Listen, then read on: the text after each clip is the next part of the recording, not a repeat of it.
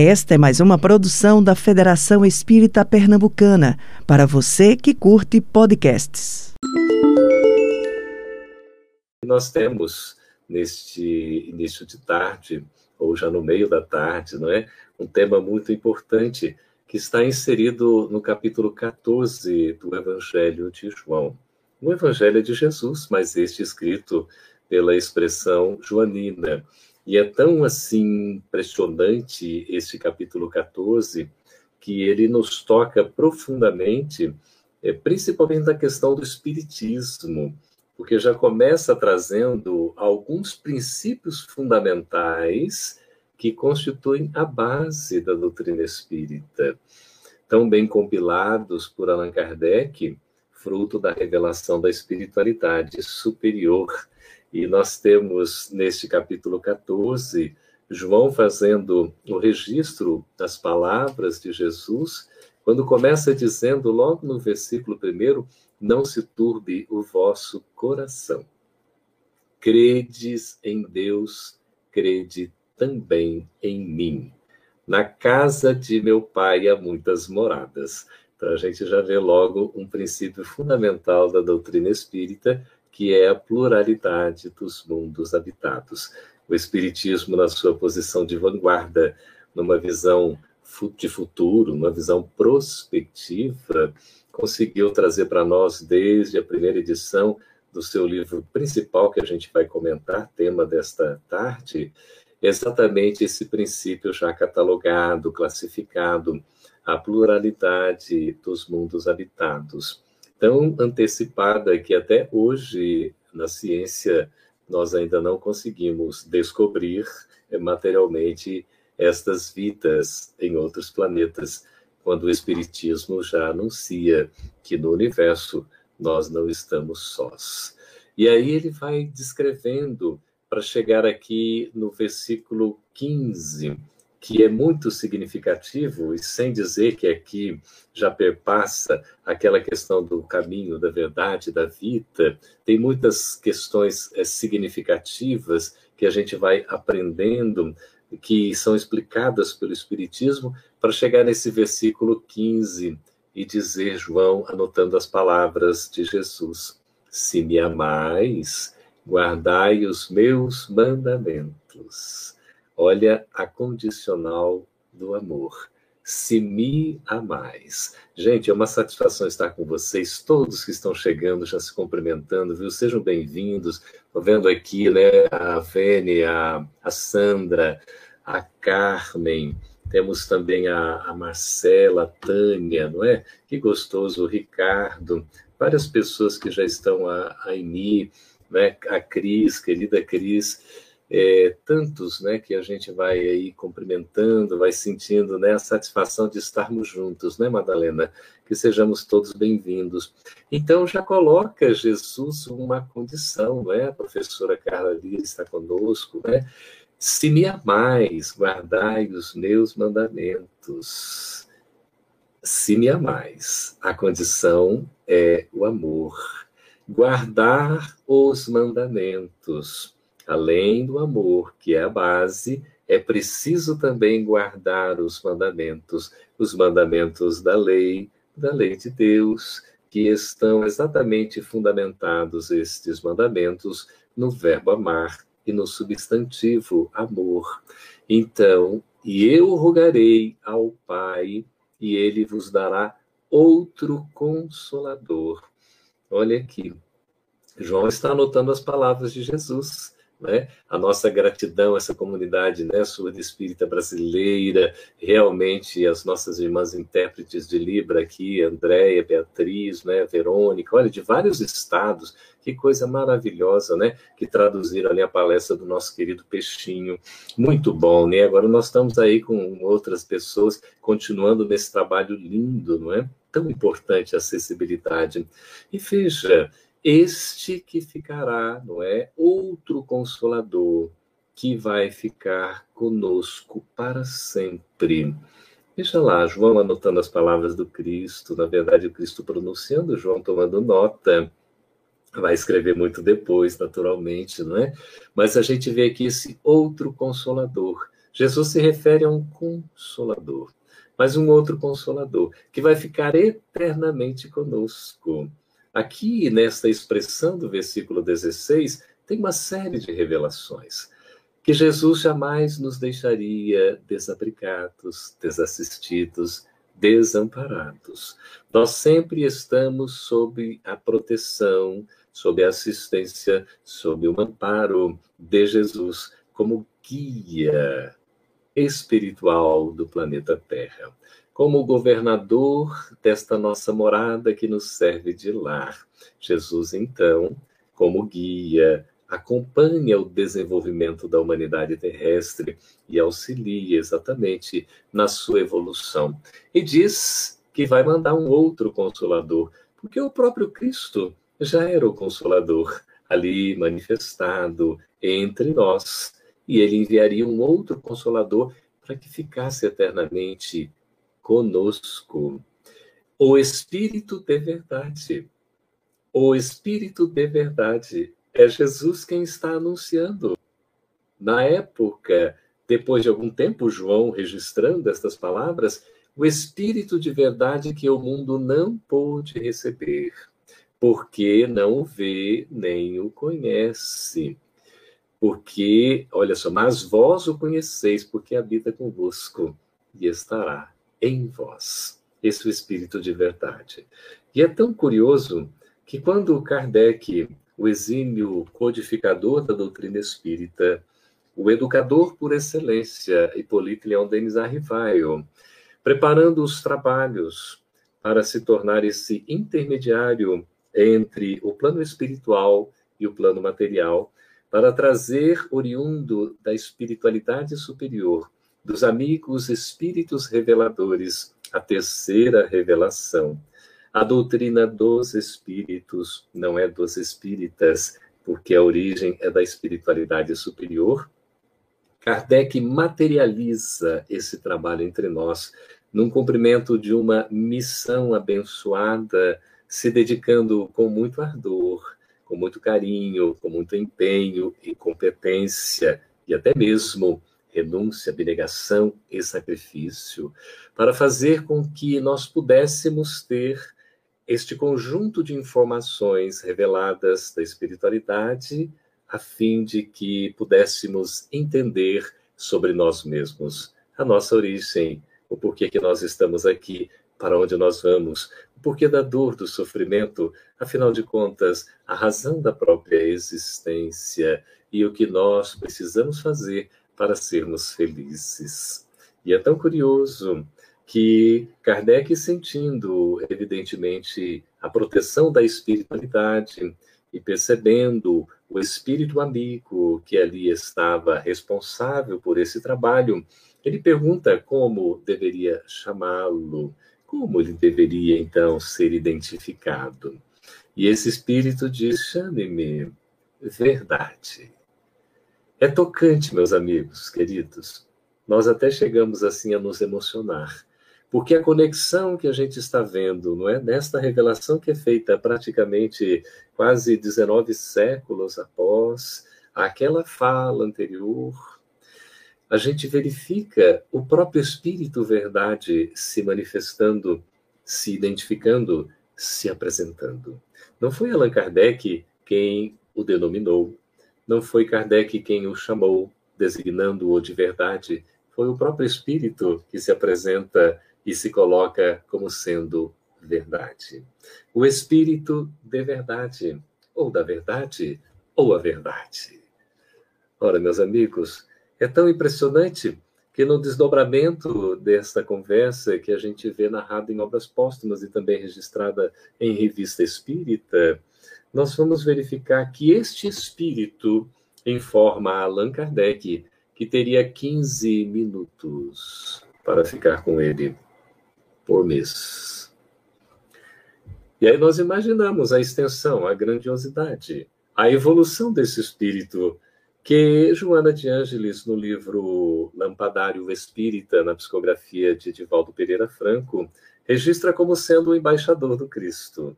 Tão interessante que nós estamos vendo este livro Lampadar Espírita no clube de leitura da FEB TV todas as terças-feiras deste mês de setembro. E ela identifica o Espírito de verdade como sendo o embaixador do Cristo. Curioso, não é? Alguns apontam que este Espírito de verdade é o próprio Cristo que se manifesta retornando. Ele aponta um outro consolador, que nós entendemos pela clareza dos ditos, das manifestações, das mensagens, que é o próprio Cristo que retorna. Seja na condição daquele que coordena todo esse trabalho da revelação, seja um espírito que está imbuído dessa missão especial de trazer é, esta revelação tirando os véus do que antes não poderia ser revelado, não poderia ser mostrado diante da impossibilidade de compreensão.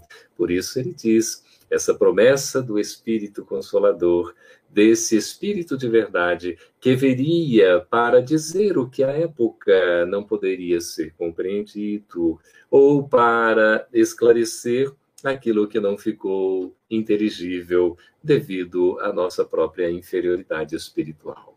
E o Espiritismo surge como este outro consolador. O próprio Cristo se manifestando, trazendo através de uma equipe enorme de trabalhadores, espíritos abnegados, a terceira revelação, o Espiritismo, a doutrina espírita.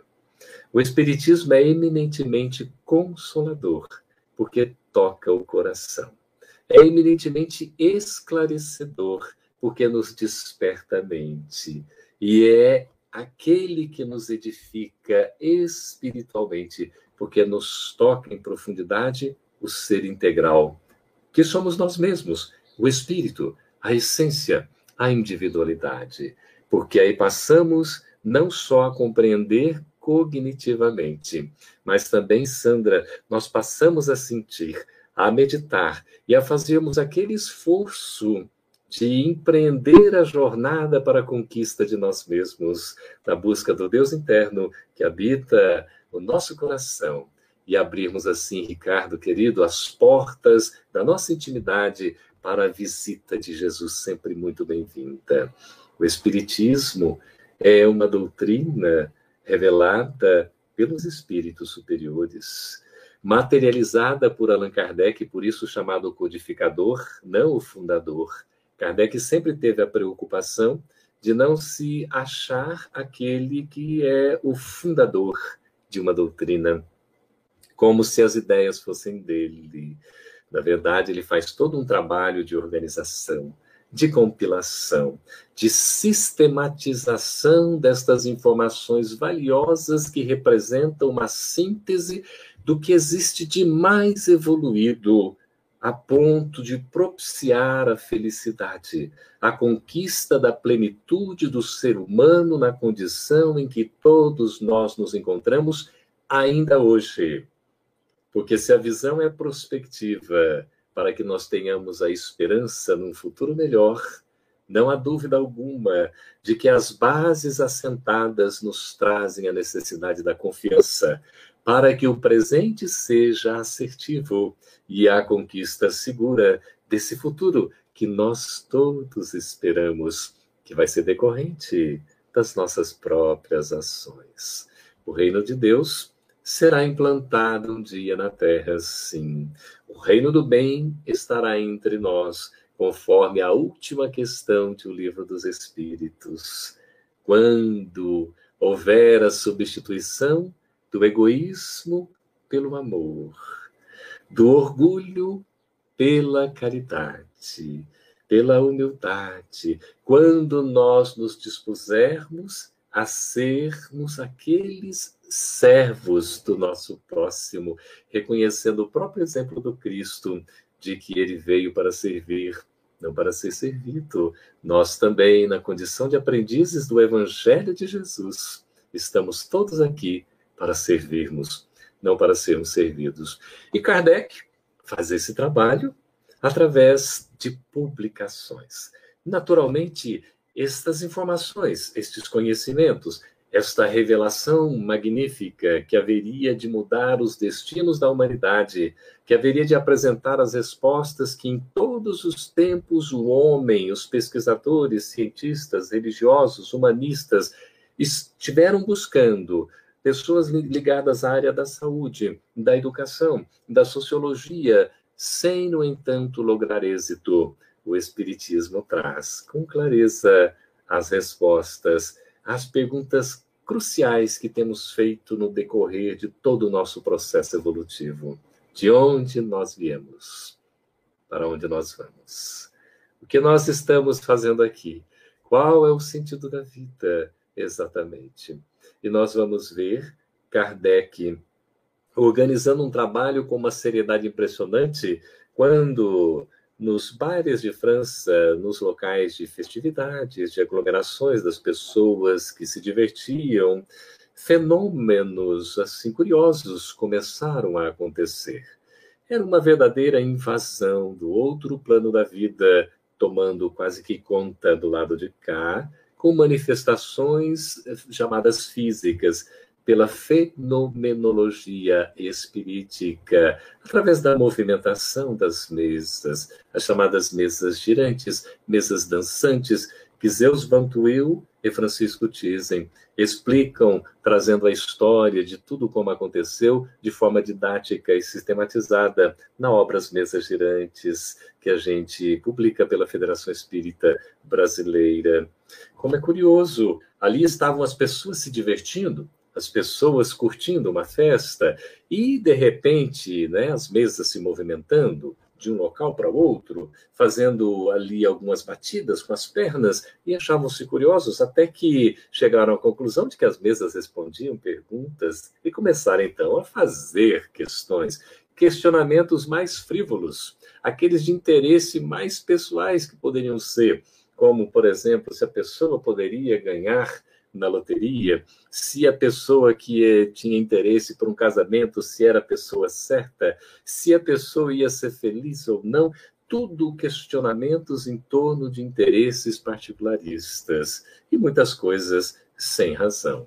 Então, quando um amigo de Kardec chega para dizer para ele que estava acontecendo esses fenômenos, evidentemente Kardec não acreditou de pronto. Um espírito positivista, no seu racionalismo, no seu metodismo, na sua didática, naturalmente, como um espírito filosófico que busca realmente, pela inquirição, pela pergunta, pela indagação séria, as respostas para os intrincados problemas da humanidade, não poderia acreditar de fato que parecia uma história, não é para enganar. E aí então ele vai dizer: olha, mas as mesas agora não estão só dançando, não estão só se movimentando, estão batendo também as suas pernas e respondendo a perguntas. Aí Kardec disse: esse seu amigo falou: olha, agora você vai ter que me provar. Se isso está acontecendo, as mesas têm que ter cérebro para pensar, tem que ter nervo para sentir, porque não é possível. Então Kardec vai conhecer o que estava acontecendo. E quando ele vai acontecer, ele vai vai buscar o que estava acontecendo, ele percebe exatamente, indagando, perguntando, fazendo perguntas sérias, porque até então eram perguntas corriqueiras, banais. E aí, quando Kardec começa a fazer perguntas ligadas à história, à filosofia, à ciência, às humanidades, à arte, Os espíritos que estavam, então, respondendo às perguntas frívolas, até que tentaram responder, mas não deram conta. E aí a gente observa um fenômeno tão curioso. Obrigado, Luciana. Obrigado, Sônia. Sejamos todos bem-vindos. Observamos um fenômeno curiosíssimo, porque os espíritos que passaram a responder às perguntas de Kardec exatamente aqueles que tinham nível cultural, intelectual e moral, porque Kardec indagava questões morais, questões educacionais, questões que um espírito brincalhão, menos sério, um espírito menos evoluído, não teria a mínima chance de responder. Então, os espíritos, assim como substituiu-se os perguntadores, indagadores, entrevistadores, também se substituiu os respondentes, que então vieram como espíritos sérios, inclusive com a identificação de pessoas conhecidas, mas com autoridade. E foi desse conjunto de interrogações, de perguntas que se recebiam de todas as plagas, de todos os locais do mundo inteiro, e as respostas advindas da espiritualidade também a mais distinta, e através de variegados médiums em todos os locais, que Kardec então consolida a obra que seria um marco e que é um marco na história da evolução da humanidade terrestre. O Livro dos Espíritos surge no dia 18 de abril de 1857. Vou mostrar para vocês uma obra raríssima, que é esta daqui. O primeiro livro dos Espíritos de Allan Kardec, em 1857, Canuto Abril. Sabe o que é este livro? Editado por uma casa espírita, casa editorial, na verdade, chamada Ismael, não é?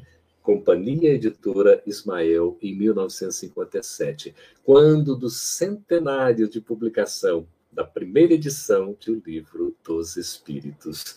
E aqui Canuto de Abreu, Canuto Abreu, esse historiador, pesquisador, que tanta contribuição prestou para a história do Espiritismo, nos deixa esse legado trazendo a primeira edição com 501 perguntas. 501 perguntas, colocando o original francês e ao lado a tradução em português. Então nós vemos assim uma curiosidade, as questões numeradas em francês, o texto, a pergunta, a resposta, o comentário de Kardec, e na outra aba, na outra coluna, nós temos aí exatamente a tradução em português.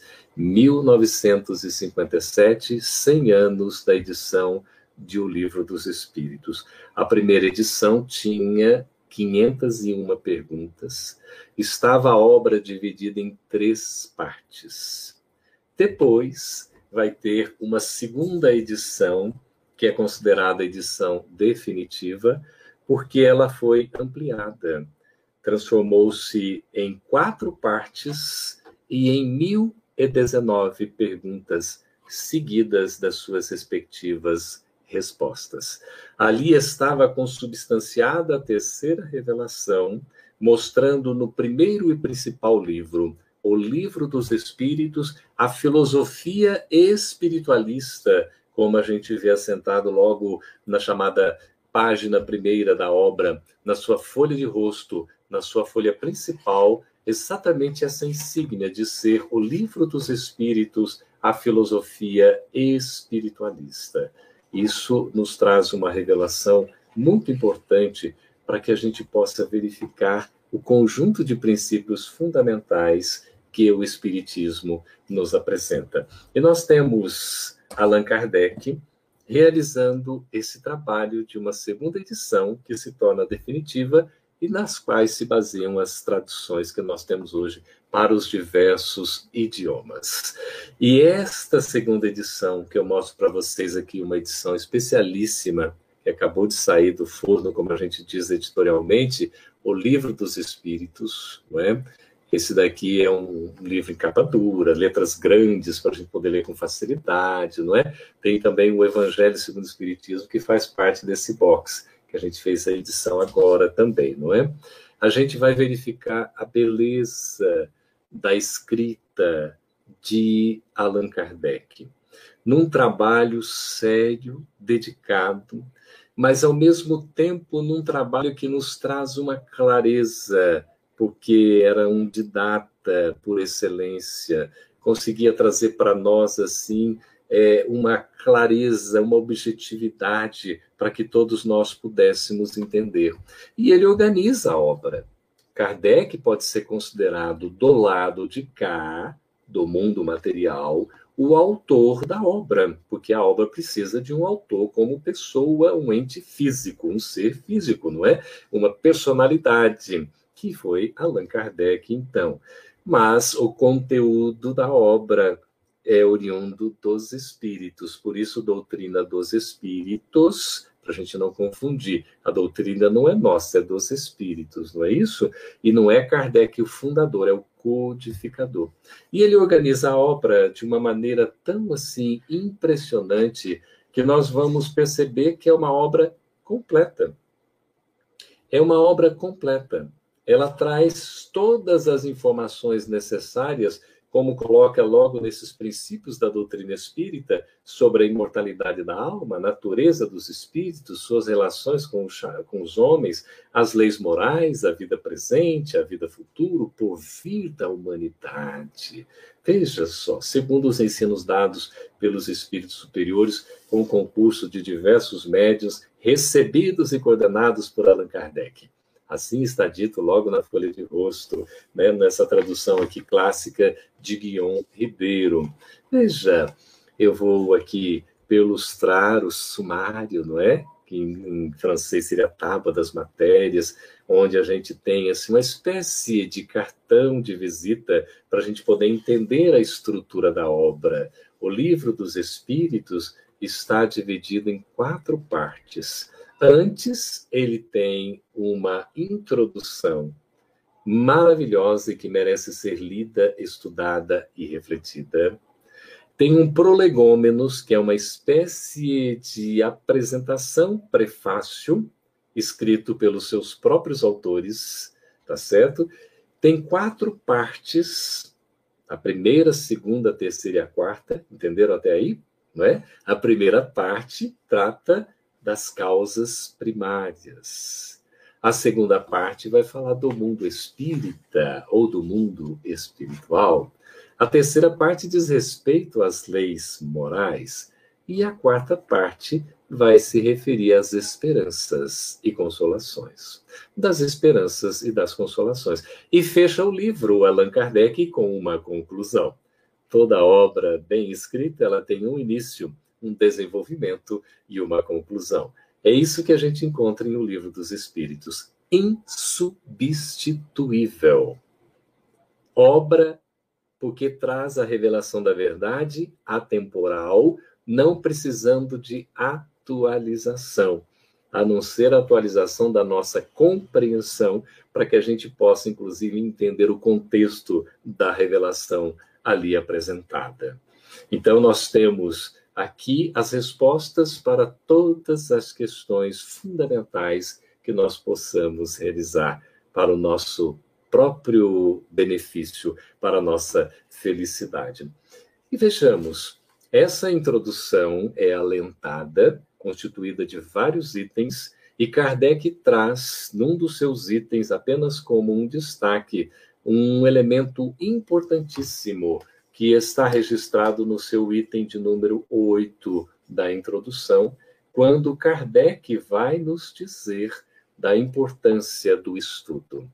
Acrescentemos que o estudo de uma doutrina, qual a doutrina espírita, que nos lança de súbito numa ordem de coisas tão nova quanto grande, olha só, uma questão grandiosa traz essa novidade da boa nova, que é o próprio evangelho redivivo na sua essência, não é? Só pode ser feito com utilidade por homens, mulheres sérios, perseverantes, livres de prevenções e animados de firme e sincera vontade de chegar a algum resultado.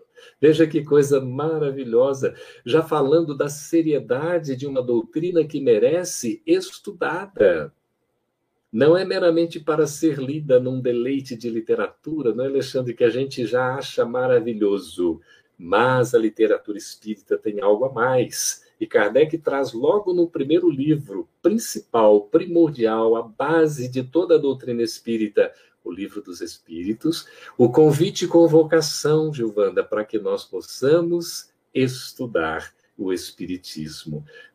Olha só que ele vai dizer aqui, tão bonito, para depois nos referendar que a necessidade, olha a Sônia querida aí nos trazendo, né, gostosos, lembranças, saudades, né, de nós podermos estar juntos presencialmente na livraria Leão Denis. Oh, coisa gostosa, tão boa, gente, é uma benção, né? Estaremos juntos, estamos juntos, mas estaremos juntos presencialmente, né? O quanto antes, se Deus quiser. E vejamos que coisa linda Kardec coloca que um estudo sério é caracterizado pela continuidade que se lhe dá. É por isso que no Espiritismo nós temos a ocupação com o estudo. É importante estudar. E por isso que esta casa, a Federação Espírita Pernambucana, promove o estudo da doutrina espírita. Assim, a Federação Espírita Brasileira também o faz num trabalho em rede, para que todos nós possamos conhecer o Espiritismo. E conhecendo, a gente vai ter uma base segura. Então, esse é o destaque que a gente faz da introdução. E Kardec vai trazer o prolegômenos. Ah, vou fazer uma pergunta para vocês. Prolegômenos é uma espécie de prefácio. O prefácio é assinado pelos próprios autores, ou pelo organizador, ou compilador, coordenador de uma obra, tá certo? Quando é uma pessoa de fora, um convidado, a gente chama apresentação. Quando são os próprios autores, a gente chama prefácio. Então, prolegômenos é uma espécie de prefácio, porque é assinada pelos próprios autores da obra O Livro dos Espíritos. Pergunto a vocês: quem são os autores? Quem são os autores do Livro dos Espíritos? Por favor, escrevam aí. Podem escrever, podem participando que a gente vai trazendo aqui. Aí vai dizer assim: ah, Campete, são os espíritos. Tudo bem, são os espíritos. Mas essa resposta a gente já sabe. Eu quero, assim, uma resposta em que inclua alguns nomes que estão citados, além de muitos outros que não foram citados, mas que alguns citados aqui nesse prolegômenos por favor. E esse prolegômenos, a gente tem aqui uma coisa tão bonita quanto a nossa comunidade surda espírita brasileira, que olha que coisa linda, né? Conosco aí fazendo, né? estamos juntos nesta apresentação aqui do Consolador Prometido, nosso Mestre Jesus. A Cíntia, já está respondendo, menina rápida, não é? A nova geração, geração nova, não dá nem tempo para a gente pensar, já está aqui, ó. Santo Agostinho é um, e dá um sorriso para nós, né? tipo tirando um sarro na nossa cara. Olha que gracinha. Ah, Alexandre, vale filar? Filar é tipo assim, copiar do outro, entendo? Vale, pode copiar. Pode ir lá buscar no livro, tem em mão aí, tudo bem, mas tem que buscar na memória antes. Olha, a Cíntia já disse um deles, Santo Agostinho dos autores, não é? Do Livro dos Espíritos. Santo Agostinho, gente, canonizado pela igreja, é isso mesmo, um santo. Olha só que interessante, vários santos né, são autores desta revelação espírita, uma coisa impressionante, não é? Bom, enquanto vocês vão colocando os nomes, olha, já tem mais ali. A Caroline está dizendo que Platão é um deles. Também é isso mesmo, Platão, gente, o filósofo, né? O seguidor de um outro filósofo, Olha lá, não é? A Alexandre está dizendo que não olhar no livro, não vale olhar no livro. Então, tente responder primeiro de, de cabeça, vão buscando aí. Ah, a Vene, é isso, o N, que nome lindo, já respondeu ali, espírito, só recuperar a Vene, está em é, 1620, para a nossa produção ali. É, ela disse aqui, qual que é? Espírito da verdade. Olha que interessante. A comunidade sul espírita está colaborando também, já São João Evangelista, vale, olha que ótimo, João Evangelista, a Tânia de São Luís, José Gomes, vai colocando aí para nós aí, Caritas, Elaine, Caritas, que interessante, o Espírito da Verdade, sim, sim, o Espírito da Verdade está aí, está nesse rol. Aliás, ele é o coordenador de tudo isso, né? Alguns o entendem como o próprio Cristo. A Tânia coloca Emmanuel, mas é muito espertinha. Emmanuel está assinando lá o capítulo 11, é, o, o, item 11 do capítulo 11 do Evangelho segundo o Espiritismo. Joana de Ângeles também está assinando duas mensagens em o Evangelho segundo o Espiritismo, não é? É, várias colocaram mais quem aqui, ó, Espírito da Verdade, Cáritas, Emmanuel, Sócrates, Platão, Fênelon, José Gomes, já esbanjou aí o conhecimento. Olha que beleza, é no bom sentido, né, José Gomes? Ó, um espírito tá, a Cris já vai colocando, mas é muito pernambucana, né? Que coisa linda. Veja, esse espírito israelita é o primeiro catalogado por Allan Kardec no primeiro capítulo, na primeira mensagem das instruções dos Espíritos do Evangelho segundo o Espiritismo. Gente, é algo impressionante. Quando vai falar, inclusive, das três revelações da nova era, ele traz uma informação sobre a revelação da justiça, sobre a revelação do amor com Cristo e sobre a revelação do espiritismo com a caridade, de um jeito tão impressionante, dizendo que é, o Moisés, né, com a justiça, começou, o Cristo deu continuidade, o espiritismo vai concluir a tarefa. Gente, um espírito israelita, não é um espírito cristão né? Assim, querendo dizer nesse sentido que ele, ele é da geração praticamente, digamos, da antiga né, lei e traz essa visão prospectiva, porque não há barreiras. E Kardec, ao selecionar esta mensagem como a primeira de o Evangelho segundo o Espiritismo, Elaine, vocês falam Elaine, né? Tão bonita e aberto, né? No Nordeste, Elaine. Aí a gente chama Elaine, viu, Elaine? Mas é o mesmo carinho. Veja, Kardec, ao incluir esta mensagem como sendo a primeira, queridos amigos e irmãos, ele traz já uma inclusão impressionante, já para dizer da consolidação da conexão que existe entre essas três revelações. E ele próprio dá o exemplo. É uma coisa maravilhosa para a gente poder sentir a grandiosidade desse trabalho de programação espiritual não é? Eu também adoro, Ivanice, ouvir o meu irmão Carlos Campetti, é gostoso demais, sempre aprendo com ele, é uma benção, viu? Gente, então vamos lá para o prolegômenos. Nós temos aqui uma referência muito importante, que é essa espécie de prefácio que a gente está falando, em que Kardec registra a informação né, que na verdade a informação é dos espíritos autores. Olha, o José Gomes completou ali também, trazendo Franklin Swedenborg. Muito bem. Então, vários aí, eu acho que vocês citaram praticamente todos que estão aqui nominados, e tem outros que vocês foram incluindo porque estão em outras obras também, que fazem parte da revelação. Não é isso? Bom, a gente vai ver aqui. Kardec, anotando esta mensagem da espiritualidade superior, diz o seguinte no Prolegômenos: os espíritos anunciam que chegaram os tempos marcados pela providência para uma manifestação universal. Olha, a gente poderia ficar conversando a mostra inteira só sobre esta frase aqui. É uma coisa impressionante, impressionante, não é? Despertando consciências com Jesus e Kardec.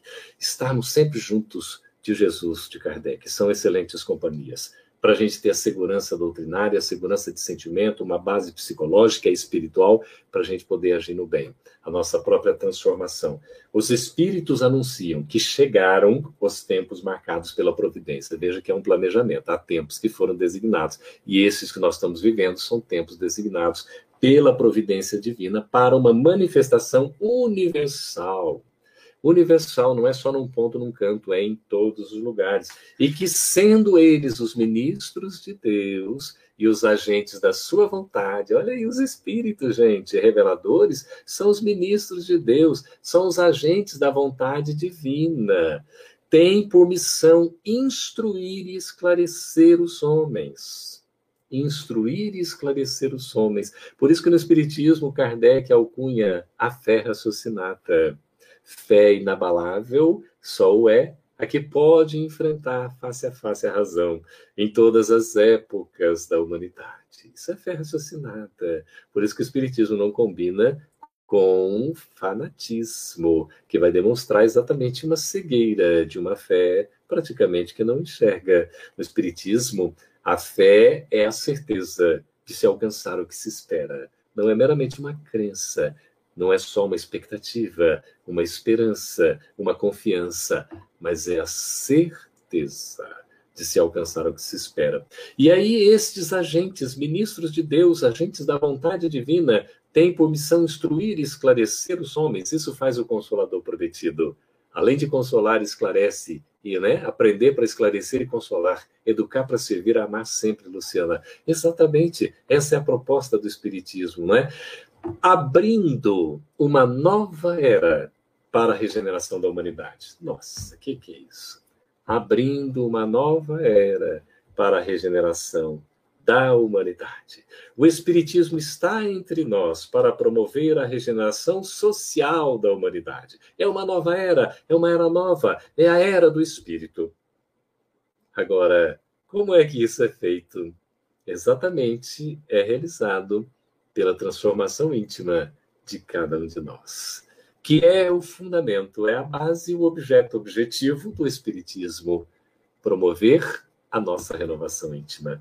Por isso, Kardec registra em o capítulo 17 de O Evangelho segundo o Espiritismo e reconhece-se o verdadeiro espírita pela sua transformação moral, pelos esforços que emprega em domar as suas más inclinações.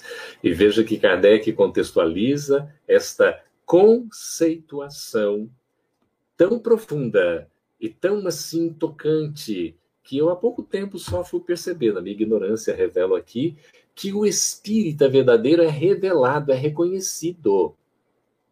Ele não se auto-identifica, ele não sai se mostrando como se aqui na sua testa eu sou espírita, viu? Porque é preferível às vezes não se reconhecer como espírita, lamentavelmente, porque os atos não se coadunam só com as palavras. É preciso vivenciar a mensagem transformadora na realidade do nosso comportamento diário, cotidiano, colocando Jesus e Kardec na pauta da nossa agenda todos os dias. Por isso, reconhece-se o verdadeiro espírita. O verdadeiro espírita é reconhecido, ele é identificado, ele é percebido, ele é observado pelo quê? Pela sua transformação moral a transformação moral, essa renovação, esta mudança que é moral, que é íntima, que é de base, que é de fundamento. Nós precisamos nos renovar, nós precisamos nos transformar, nos melhorar. E ainda conclui Kardec nesta conceituação genial do verdadeiro espírita, que ele também é reconhecido nos esforços que emprega para domar as suas más inclinações. Ora, a gente se sente um pouco mais à vontade, porque mais inclinações, eu vou falar de mim, eu tenho com certeza, não sei se vocês têm. Quem não tiver, por favor, registre aí, se declare e já vai ascendendo para a espiritualidade superior enquanto é tempo. Porque de ainda, de uma certa maneira, todos nós temos estas tendências, inclinações más, não é? Temos que fazer o esforço de nos liberar disso, de vencer, de superar de procurar fazer o melhor ao nosso alcance. Tanto é que na questão 909 de O Livro dos Espíritos, aqui, Kardec pergunta se o homem já tem condições de superar as suas más tendências. E a resposta é afirmativa: sim. O Espírito da Verdade diz que nós temos condições de superar as nossas más tendências. O que nos falta geralmente é a vontade. Ah, se tivéssemos um pouquinho de vontade. Não é isso? Então, o verdadeiro espírito é reconhecido. Né? Reconhece-se o verdadeiro espírito, ele é reconhecido por sua transformação moral, pelos esforços que está empregando em domar as suas más inclinações. Significa que seja o espírito perfeito, senão a gente não estaria aqui na Terra. Não é isso? Somos perfectíveis, todos nós caminhamos para essa perfeição relativa a que Deus nos destina a todos, mas fruto da conquista da meritocracia, é o esforço próprio, não é isso? E nós vamos ter, então, nesta obra maravilhosa, o Livro dos Espíritos, as quatro partes. A primeira parte das causas primárias, que vai começar exatamente trazendo a pergunta clássica que todos nós sabemos qual é: que é Deus? Que é Deus? Que é algo mais consolador, do que nós buscarmos a compreensão de Deus, do significado de Deus em nossa vida. E um dos conceitos no nosso entendimento mais completos e objetivos sobre Deus, como nosso Pai, nosso Criador, é apresentado pelo Espírito da Verdade nessa primeira resposta da primeira pergunta de O Livro dos Espíritos. Deus é a inteligência suprema a causa primária de todas as coisas. Na tradução do Evandro Noleto, na causa primeira de todas as coisas. Na tradução clássica de Guião Ribeiro, causa primária. Tanto um quanto o outro estão acertados. Primeiro é literal, como está em O Livro dos Espíritos, no original francês. Primária é uma interpretação filosófica feita pelo erudito tradutor Guião Ribeiro, nessa tradução clássica tão linda e maravilhosa que merece lida e estudada, assim também como a tradução mais moderna de Evandro e todas as outras que estão à nossa disposição. Quanto mais divulgada a obra espírita, notadamente a codificação, preferível. E a gente tem aqui, não é? Deus é a causa primária de todas as coisas. causa primária, o Criador incriado, não é? A gente vai remontando para entender um pouco sobre Deus exatamente nesse conceito dos seus próprios atributos, porque senão a gente não dá conta devido à nossa própria inferioridade por nos faltar até o próprio sentido para compreender Deus, não é assim? Essa inteligência suprema, por isso a gente vai entender esse Deus como sendo exatamente único, como sendo imaterial, como sendo soberanamente justo e bom. Não é isso? Onipotente, onisciente, onipresente. Deus eterno, não teve começo, nem terá fim. Não é? Nós somos espíritos criados por Deus. Tivemos começo, mas não teremos fim. Por isso que nós somos imortais. Deus é eterno, não teve começo, não tem fim. Nós somos imortais porque um dia começamos, fomos criados, mas nós jamais morreremos, porque somos espíritos imortais. Esse legado da imortalidade que Deus nos concede. E a segunda parte do livro dos Espíritos, que vai dar origem ao livro dos médiuns. A gente tem aqui do mundo espírita ou do mundo dos espíritos, para mostrar toda essa realidade da existência dos espíritos, qual é o significado deles, o que exatamente eles representam, a sua evolução. Vai falar aqui exatamente das reencarnações, da pluralidade das existências. Vamos trazer aqui a relação entre os dois mundos através da mediunidade. Tantas coisas importantes, trazendo a evolução anímica, inclusive, para a gente poder entender muito importante essa segunda parte, que deu origem ao livro dos médiuns, o livro base, segundo Emmanuel, o livro base para a gente estudar a mediunidade. A professora Carla está dizendo, olha que satisfação, né? Ótimo, tem um podcast lá do Entre Dois Mundos, não é? Outros podcasts também que a FEB TV lança, fiquem à disposição, à vontade, gente, você está à disposição de todos. E a gente vai ver a terceira parte que fala das leis morais que dá origem exatamente ao livro O Evangelho segundo o Espiritismo. É nesta parte que nós temos duas questões cruciais que nos tocam de perto, que é a questão 621 e a questão 625. A 621 indaga onde é que está escrita a lei de Deus. Vocês respondem, por favor. Primeiro que responder, a gente já avança no assunto. Onde é que está escrita a lei de Deus? É a pergunta 621 de O Livro dos Espíritos e o seu significado, inclusive. E a 625, enquanto vocês respondem aí, não é?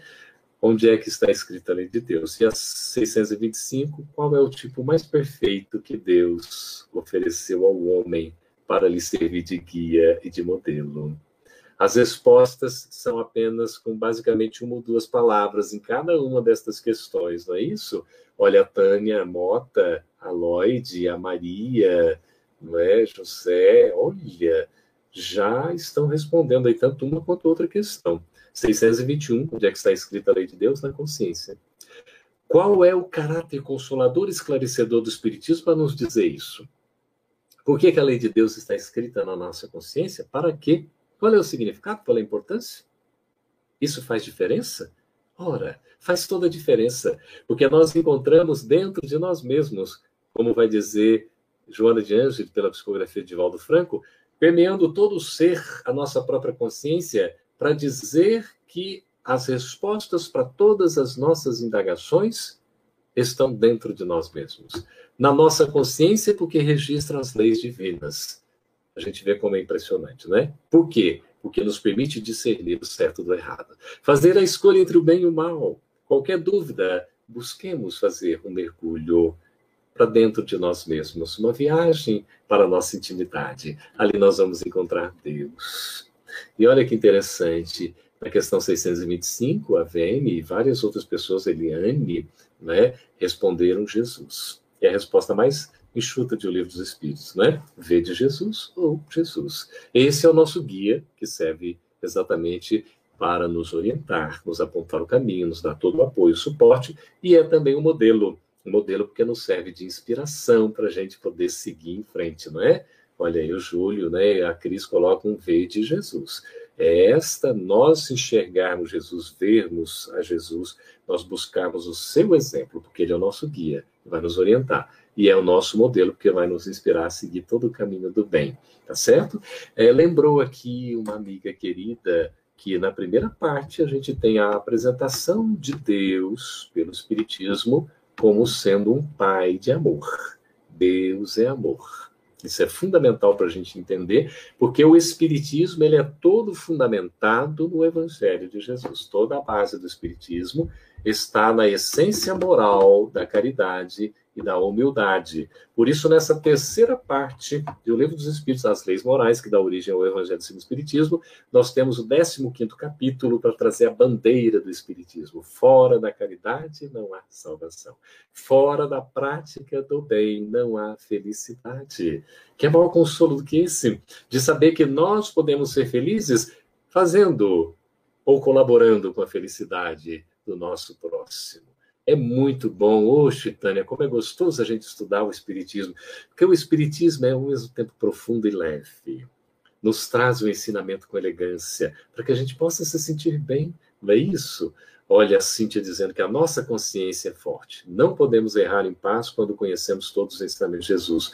É verdade, porque a nossa consciência já vai indicar, não é acusar, não há um, um tribunal, gente. A gente vai dizer, ah, o Espiritismo ele colocou um tribunal na minha vida. A minha consciência virou um tribunal, porque até então não me incomodava. Depois que eu passei com esse espiritismo, agora qualquer coisa tem que tomar cuidado que eu vou fazer, porque senão estou tô, tô sendo vigiado por mim mesmo. Eu mesmo não me largo, não me deixo e me incomodo. Olha, gente, isso não é ruim, não. Isso é muito bom. Oxe, como disse aí, é uma coisa muito boa, porque é a oportunidade que a gente tem, de fato, de melhorar.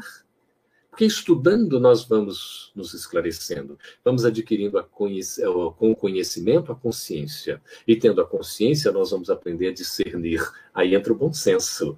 O bom senso que está Kardec, né, cognominado por Camille Flammarion, o bom senso encarnado, vem nos trazer tanta lucidez. E queríamos apresentar aqui a maçã, quarta parte do livro dos Espíritos, das Esperanças e Consolações, que vai falar sobre o céu, sobre o inferno, sobre o purgatório, sobre o destino da alma depois da morte, tantas curiosidades que a gente tem, não é? Como é que isso fica? Como é que isso se dá?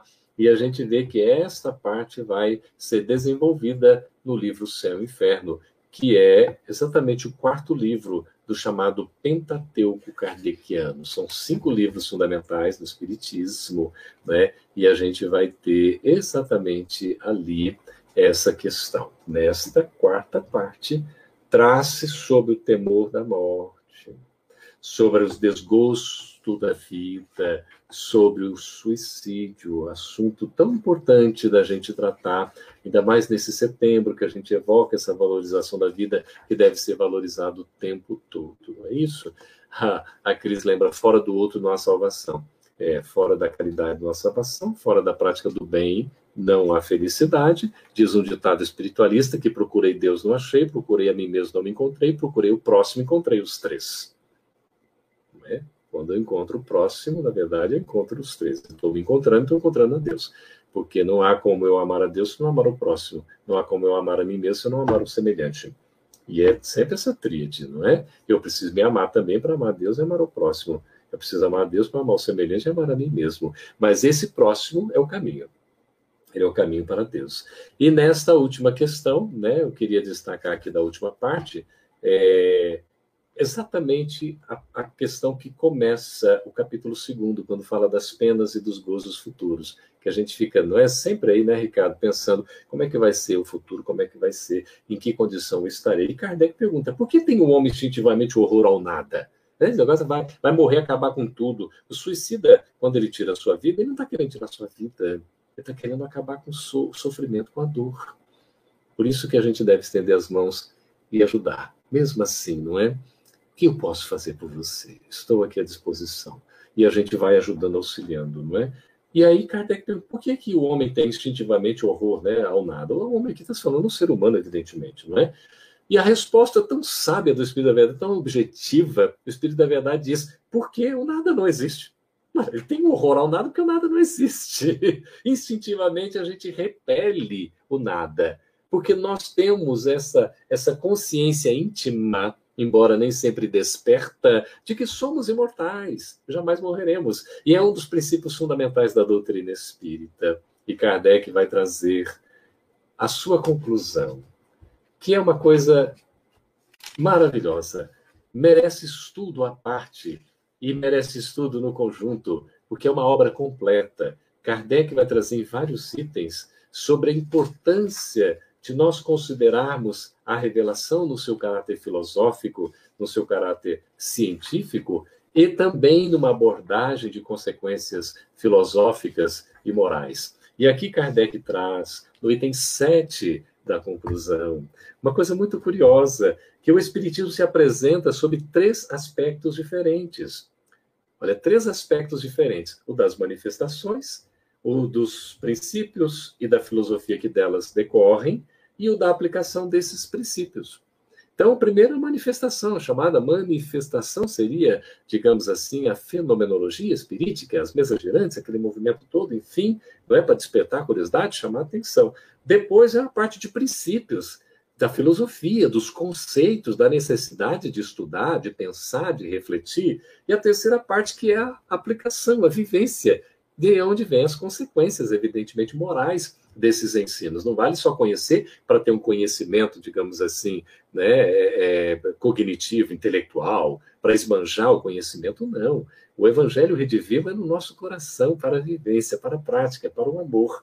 Né? Reconhecendo que o nada não existe, isso mesmo, a gente vai vivenciar para preencher a beleza da vida com o melhor que nós pudermos ofertar. Por isso, Kardec diz que destas três classes, então, ou antes desses a gente poderia dizer três graus de adeptos. Destas três manifestações ali, ou fases do Espiritismo na sua revelação, nós temos três tipos de adeptos. O primeiro, os que creem nas manifestações e se limitam a comprová-las, é aquela questão do fenômeno e tal. Aí a segunda seria exatamente. Aqui no caso, o Espiritismo é só experimental para eles. No caso da segunda, os que se lhe percebem as consequências morais então a pessoa já estuda, já reflete, já sente, já medita, já está percebendo as consequências morais. E a terceira é exatamente daqueles que praticam, se esforçam por praticar esta moral. E aí que está o fundamento tão bonito, tão importante, porque eu me recordo uma vez, o nosso tempo já vai se encerrando aqui para a gente encaminhando para as palavras finais, é muito interessante que eu certa feita cheguei na Federação Espírita Brasileira, queridos amigos e irmãos, permitam aqui um relato breve. E eu fui abraçado pelo amigo JV, é um diretor da casa, José Valdo, é um amor de pessoa.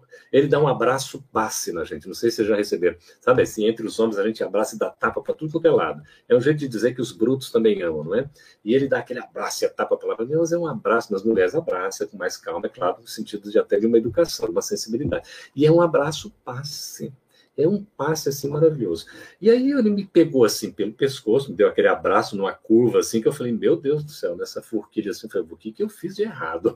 ele falou, Geraldo, eu quero falar com você. Eu falei, meu Deus do céu, o que será que ele vai querer me dizer? Ele falou, estou me lembrando aqui de um pioneiro do movimento espírita que me disse que com relação ao espiritismo, nós passamos por três fases. Eu fui logo lembrando aqui, né, da conclusão do item 7 da conclusão do livro dos espíritos. A primeira fase, Geraldo, é quando a gente entra no espiritismo. Nossa, é mesmo, a gente entra no espiritismo, como é que é isso, né? A gente entra no espiritismo, fica curioso, vê os fenômenos, que é aquilo lá, e de repente começa a se empolgar, quer convencer todo mundo, quer trazer as pessoas, não tem isso, né? Fica logo empolgado, quer revolucionar o mundo, enfim.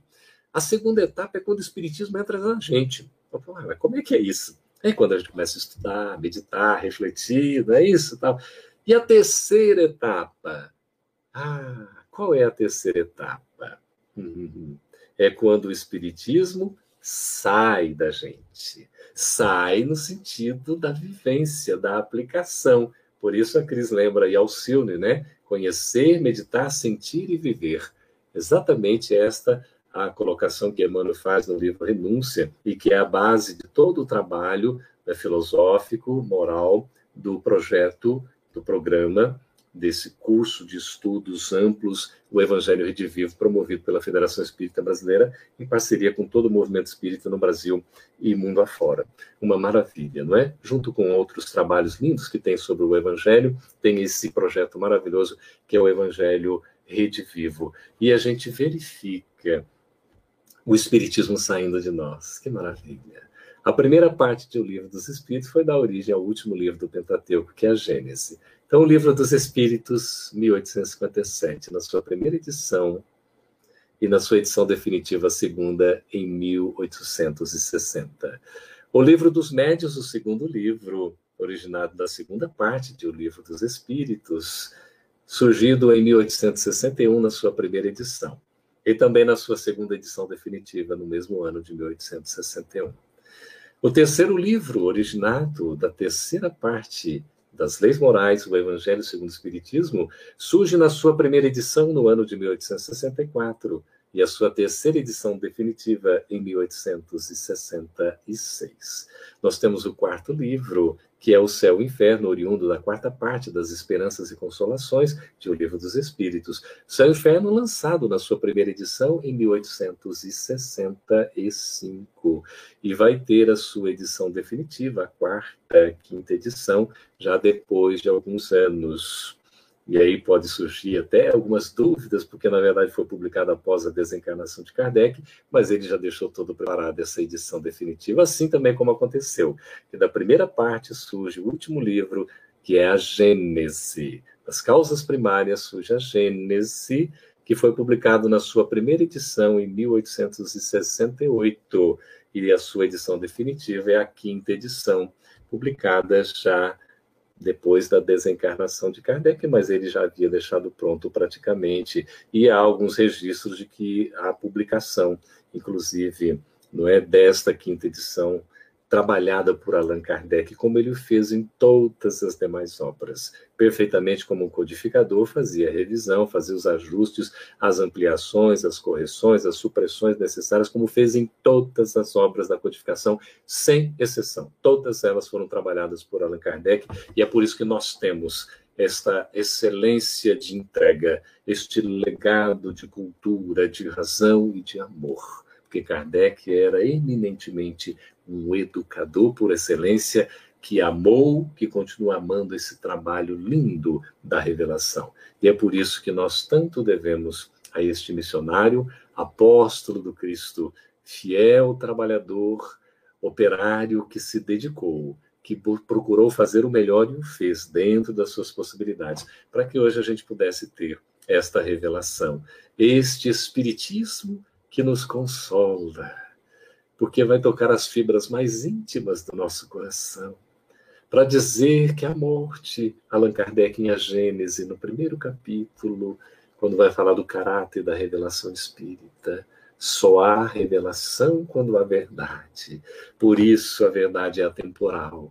E o Espiritismo é a verdade manifesta. Por isso não precisa de atualizações, a não ser de compreensão dos seus ensinos, porque ele já é, na sua própria manifestação essencial, progressista e naturalmente vai trazendo as revelações e progredindo à medida que a gente vai também avançando na possibilidade de entendimento diz Kardec A Gênese, que a morte não é um adeus, é um até logo.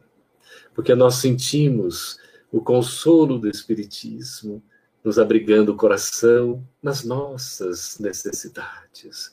Quando a dor bater a porta da nossa intimidade, possamos reconhecer a bondade do Cristo, trazendo este outro consolador o Espírito de verdade, para que fique eternamente conosco, como registra o próprio Espírito de verdade no capítulo 6 de O Evangelho segundo o Espiritismo, no seu item 5, para dizer: Espíritas, amai-vos. Eis o primeiro ensinamento. Instruí-vos, eis aí o segundo ensinamento. O amor, a base de toda a mensagem do Cristo de todo o seu evangelho no ensino moral. Daí a sabedoria de Allan Kardec em compilar a essência da moralidade do Cristo nas virtudes por excelência da caridade e da humildade, das quais decorrem todas as demais, como Jesus acentua no inesquecível, novidável Sermão do Monte, começando com as bem-aventuranças, ao dizer: Bem-aventurados os pobres em espírito, porque deles é o reino dos céus. E vamos vendo o amor como base, a verdade como fundamento por conta da imortalidade, por isso atemporal, a fé raciocinada como a possibilidade da perspectiva futura de quem sabe para onde vai, na lucidez com o Espiritismo, na manifestação de ser a religião da ciência, a ciência da filosofia e a filosofia da religião, no dizer de Viana de Carvalho, catalogado por Zilda Gama, na obra que vai trazer aquele, aquele literato Vitor Hugo nos trazendo a beleza das almas crucificadas, para a gente poder compreender que o Espiritismo é este consolador. E dizendo aqui, Mateus registrando as palavras de Jesus no capítulo que vai ser o de número 11, versículos 28 a 30, quando nós temos o registro. Confere para mim o capítulo, por favor, que está em o Evangelho segundo o Espiritismo, que vai trazer o início desse capítulo maravilhoso que vai falar do Cristo Consolador. E nós vamos ter a presença de Jesus diante de nós quando ele fala exatamente Mateus 11, 28, 30. Vinde a mim, todos vós que estáis aflitos e sobrecarregados, que eu vos aliviarei. Tomai sobre vós o meu jugo e aprendei comigo que sou brando e humilde de coração, e encontrareis descanso, repouso para as vossas almas, porque suave é o meu jugo leve ao meu fardo. Ah, meus irmãos, a única exigência que Jesus, como Espírito de verdade, como consolidador desta terceira revelação, o coordenador de todo esse trabalho de expansão consciencial para que possamos nos encontrar com Deus, encontrando-nos conosco mesmo por intermédio do nosso próximo, a única exigência que ele vai fazer para conosco é que nós nos amemos uns aos outros, para que todos possamos ser felizes e possamos construir aqui na terra ainda, no dizer de Bezerra de Menezes, se a felicidade não é deste mundo, nós a conquistaremos por intermédio dele, quando nós nos estendermos as mãos e nos reconhecermos na presença do nosso próximo como nosso verdadeiro irmão porque integrante de uma mesma família espiritual, posto que somos todos filhos de Deus, nosso Pai, de amor e de bondade. Muito obrigado, queridos amigos e irmãos. Muita paz, muita luz a todos vocês. Você ouviu o podcast da Federação Espírita Pernambucana.